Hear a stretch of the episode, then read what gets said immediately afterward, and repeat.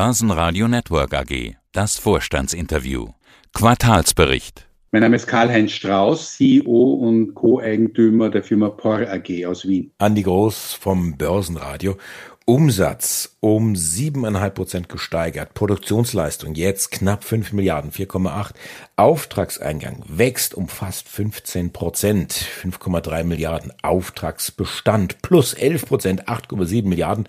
Ergebnis vor Steuern 68 Millionen Euro, fast 20 Prozent im Plus. Also, wo kommen jetzt diese Zahlen her? Wo kommt dieses Auftragsplus her?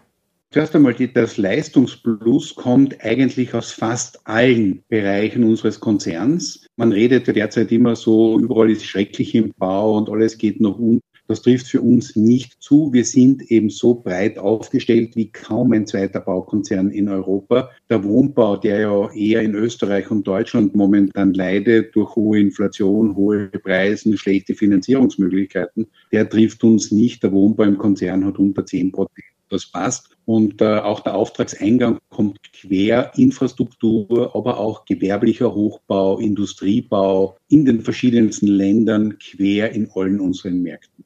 Was sind denn das für Infrastrukturprojekte, wo Sie da hauptsächlich punkten? Der Tiefbau, ist es der Hochbau?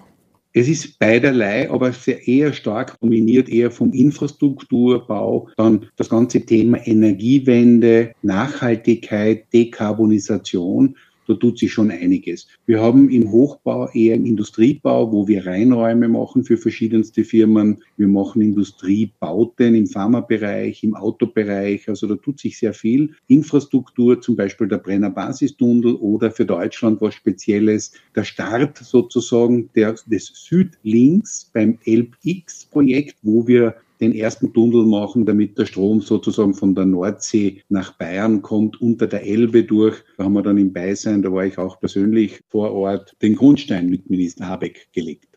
Jetzt legen Sie ja ein ordentliches Tempo vor. Können Sie das tatsächlich abarbeiten oder geht dieses Plus an Auftragseingang, geht das auf Hall sozusagen und äh, Sie schieben jetzt noch einen größeren Bestand vor sich her? Nein, wir können das Wachstum, das wir hier auch hereingenommen haben, mit den derzeitigen Leuten, also mit den Boreanern und Boreanerinnen auch selbst lösen. Wir stehen ja wie alle Branchen auch natürlich vor einer demografischen Herausforderung. Wo kriegen wir die Mitarbeiter, Mitarbeiterinnen der Zukunft her? Aufgestellt aus bestimmten Bereichen und ich glaube, das passt. Jetzt hat ja Deutschland die Schuldenbremse nicht nur erfunden, sondern tatsächlich auch im Grundgesetz verankert. Ob das jetzt so schlau war, das wird mittlerweile doch stark angezweifelt. Jetzt auch noch eine Haushaltssperre. Jetzt Port tummelt sich sehr stark auf dem deutschen Markt. Was bedeutet das jetzt für die Geschäfte der Zukunft, gerade im Bereich Infrastruktur, gerade im Bereich Nachhaltigkeit, wo man doch sehr stark darauf gesetzt hat?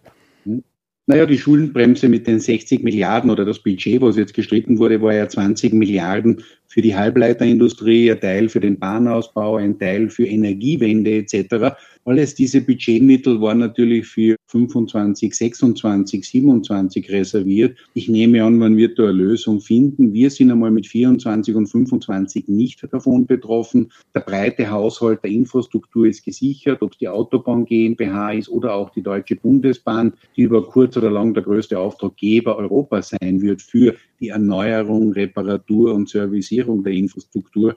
Ich glaube, das ist gut gesichert und man wird hier einen budgetären Weg finden, die notwendigen Infrastrukturthemen zu tun. Und ob man dann wirklich 40 Milliarden macht oder so wie bei der Deutschen Bahn 80 Milliarden à la long machen wird oder nur 40 oder 50, ja, die ja unbedingt notwendig sind, die Mittel wird man immer finden. Und es kommen ja auch Mittel aus dem europäischen Green Deal heraus, der auch nach Deutschland kommt. Also ich glaube, wir können hier beruhigt in die Zukunft schauen. Ich hatte mir die Nettoverschuldung angesehen. Ende September war sie angestiegen von 190 auf 237 Millionen Euro. Jetzt habe ich gedacht, oh, das ist ja doch ein Schub von 25 Prozent. Ihre Argumentation scheint eine andere zu sein. Die absolute Größe ist offensichtlich vertretbar? Die, die Größe allein ist ja besser als die Jahre zuvor.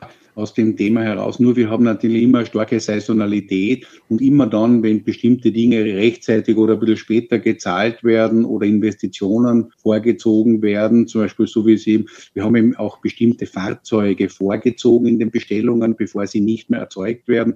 Das führt dann dazu, dass man eben solche Unschärfen hat, aber ist genau im Plan. Was Sie relativ schwer eigentlich gar nicht planen können, das sind die Tarifverhandlungen, die jetzt anstehen. Was ist denn da vertretbar? In Österreich haben wir keine Tarifverhandlungen. Das ist ja unser größter Bot. Dort haben wir schon uns voriges Jahr immer auf einen Zwei-Jahres-Modus geeinigt und es wird irgendein VBI-Index sein in Österreich mit einem Abschlag sogar für 2024. Deutschland wird man sehen, abhängig jetzt natürlich von der Inflation, die ja schon deutlich geringer ist als in Österreich. Und selbst in Polen, Tschechien und Rumänien, unsere nächsten starken Märkte, wird es überschaubar sein. Ich glaube, dass wir doch deutlich unter den Erhöhungen 2023 zu liegen kommen werden. Was bedeutet das fürs Ergebnis? Wie wird sich das bemerkbar machen in Summe? Naja, es steigen ja nicht nur die Löhne, es steigen ja auch durch die Inflation unsere Leistung, unsere, unsere Rechnungen, die wir hinausschicken. Und ich denke, dass hier, so wie wir eben vorsichtig sind, die Kosten unter Kontrolle, die Personalkosten, Personalkostensteigerungen, wird das im gewohnten Maße auch weitergegeben werden können. Das heißt, äh, an der weiteren Ergebnisverbesserung der Bohr steht eigentlich nichts im Weg. Das vierte Quartal und das erste Quartal, das ist immer sehr abhängig äh, vom Wetter. Schauen wir uns aber das äh, vierte Quartal an. Das ist ja eigentlich schon fast wieder rum. Wie sieht's da mit einem möglichen Jahresendspurt aus? Der Jahresendsport für 23 ist jedenfalls im Laufen, weil wir haben ja einen All-Time-High-Auftragsbestand. Wir sind 100 Prozent beschäftigt und jetzt werden wir natürlich auch etwas tun, was man nicht vorhersagen kann, nämlich das Wetter. Je länger das schöne Wetter und äh, die Temperaturen bei uns so bleiben, wie sie heute sind, dann können wir quasi jeden Tag länger arbeiten und jeder Tag, den wir länger arbeiten können, zahlt quasi direkt auf das Ergebnis ein. Das vierte Quartal und das dritte Quartal sind eigentlich unsere Ergebnisquartale. Das erste Quartal ist immer schwierig, weil Anfang des Jahres tut sich nichts, dann haben wir meistens doch viel Schnee, viel Kälte, bis das alles wieder anläuft. Das ist auch eine totale Saisonalität, aber nichts Neues damit wissen wir umzugehen. Also dann im ersten Quartal noch mehr Tunnelprojekte, oder? Das ist, die Tunnelprojekte sind langlaufende Projekte, brauchen immer große Vorbereitung. Das gehört einfach dazu. Aber Infrastruktur ist ein wesentlicher Punkt. Und äh, wir sehen auch in den zukünftigen Vergaben, dass in allen Ländern Tunnel eine zunehmende Rolle spielen. Der Bodenverbrauch soll eingeschränkt werden. Verkehr, Utilities sollte und müsste unter die Erde, damit das passieren kann. Und damit sind Tunnel immer mehr notwendig. Und äh, da ist die Bohr natürlich besonders gut aufgestellt. Anfang des Jahres hatten Sie im Interview gesagt, Sie sehen große Chancen, dass 2023 noch besser wird als 2022. Wie würden Sie das jetzt formulieren? Naja, das sieht man schon in unserer Guidance für den positiven Ausblick. Wir haben ein Ergebnis gesagt von 125 bis 130 Millionen und eine Leistung von 6,5 bis 6,7 Milliarden. Und wenn wir das wirklich alles einhalten, dann sind wir jedenfalls besser als 2022. Und was sagen Sie dann im nächsten Interview zu 2024? Da werden wir uns dann im ersten Quartal unterhalten, aber wenn ich mir den hohen Auftragsbestand anschaue, die Qualität der Aufträge und auch die breite Mischung in unserem Produktportfolio, dann soll der Weg nur so weitergehen. Der Oberporianer, der CEO und äh, Gründer und Eigentümer von Por, Karl-Heinz Strauß. Dankeschön fürs Interview. Auch Ihnen vielen Dank. Ich wünsche Ihnen noch ein schönes Jahresende, frohe Weihnachten, einen guten Rutsch und vor allem einen gesunden Rutsch in ein erfolgreiches 2024. Vielen Dank. Börsenradio Network AG. Das Vorstandsinterview. Hat Ihnen dieser Podcast der Wiener Börse gefallen?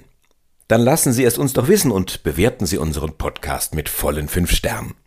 Vielen Dank und bis zum nächsten Podcast. Alles rund um Börse.